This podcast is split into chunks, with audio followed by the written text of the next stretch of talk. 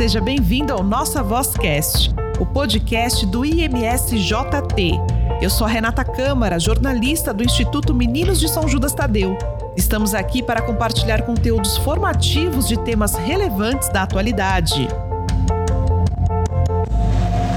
O assunto de hoje é separação dos pais. Não é fácil para os filhos e, na maioria das vezes, as mais prejudicadas são as crianças que não sabem para onde devem ir e nem quem acreditar. E aí começa uma mistura de sentimentos e o rompimento dos laços afetivos não só com os pais, mas às vezes também com os tios e avós. Além do lado psicológico, a burocracia também precisa ser resolvida. E assim começa um outro tipo de desavença. Quem paga a pensão? O que é a guarda compartilhada e alienação parental?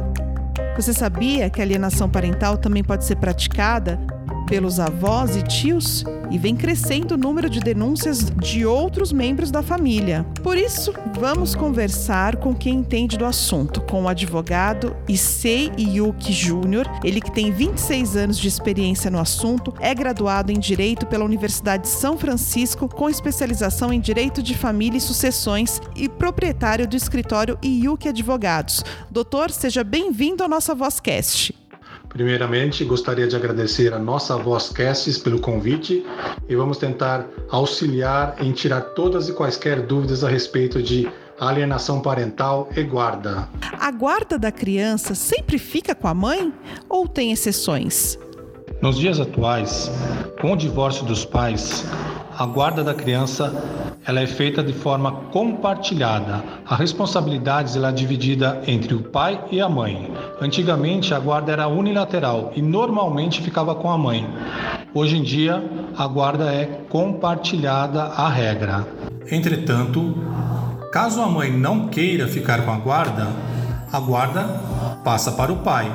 E normalmente também, quando a mãe não tem aptidão ou condições mínimas para uma guarda saudável e psicologicamente boa para o menor, também vai para o pai.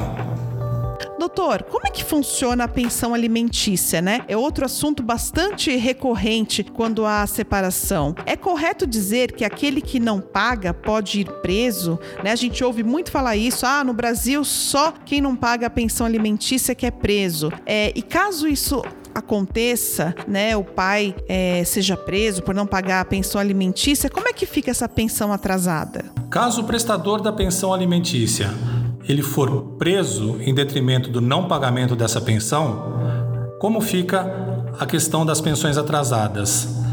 Ele somente sairá da prisão mediante o pagamento dessas pensões atrasadas.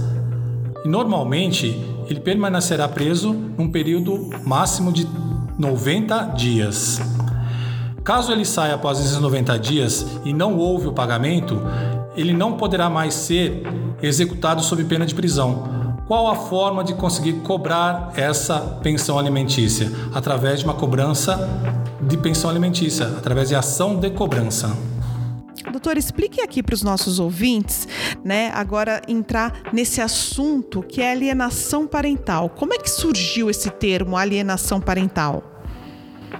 O termo alienação parental, ele surgiu quando do estudo preconizado pelo médico psiquiatra infantil Richard Gedar em 1985. Quando os avós ou algum familiar tem esse tipo de comportamento, também é considerado alienação parental ou alienação parental só serve para o pai e a mãe? A alienação parental ela pode ser praticada por qualquer adulto, pelos pais e pelos avós. Qualquer dessas pessoas que interfiram na formação psicológica da criança ou adolescente, ela está caracterizando a alienação parental. Existe algum motivo para essa prática de comportamento entre os pais? A alienação parental, normalmente, ela é gerada quando da separação não consensual entre os genitores. O que leva essa alienação ser caracterizada? quando um dos pais utilizam o menor para atingir a outra parte, para conseguir ou almejar algum desejo interno dessa pessoa, gerando assim um desconforto físico, psicológico, emocional na criança. Quais são as atitudes que o pai ou a mãe não devem fazer para que não seja caracterizada a alienação parental? Para que não seja caracterizada a alienação parental, pai e mãe não devem agir da seguinte forma: tentar impedir que um dos genitores exerça a sua autoridade sobre a criança ou adolescente, dificulte o contato ou a convivência da criança com o outro genitor, omitir informações importantes sobre os filhos, tais como informações escolares, médicas e ocultação de endereço.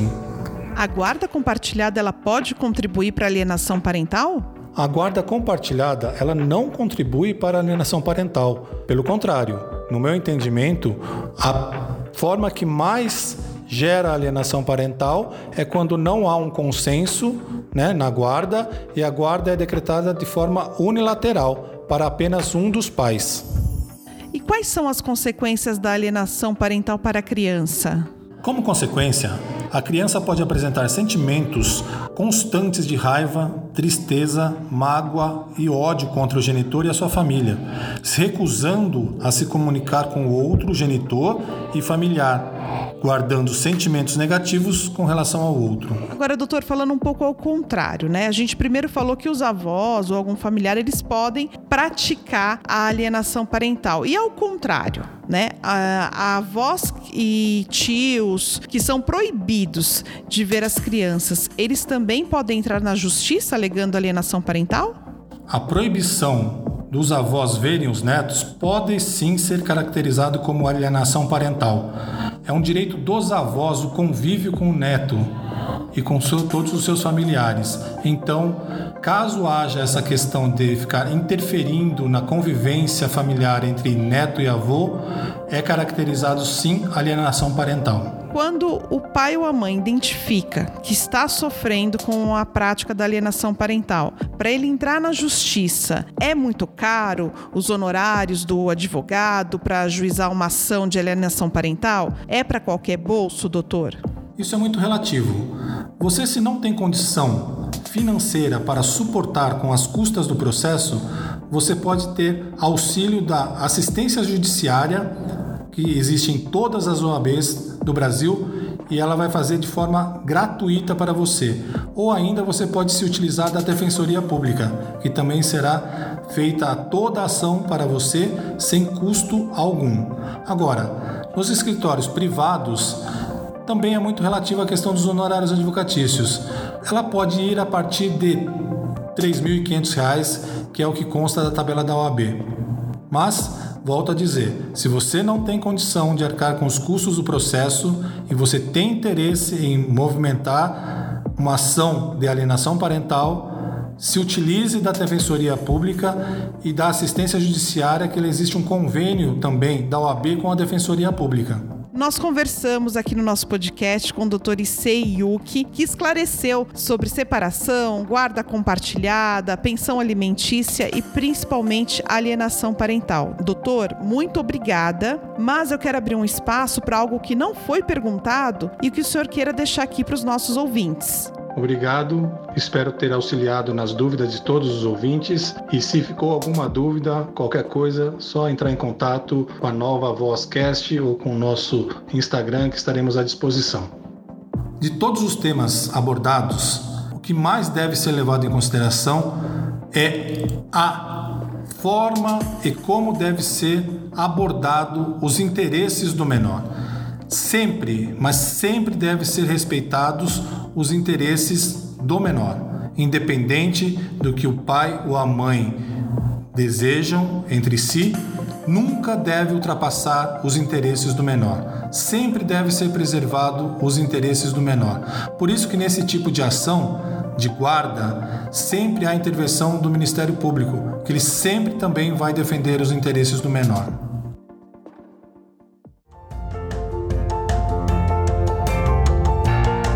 Conhece o Instituto Meninos de São Judas Tadeu?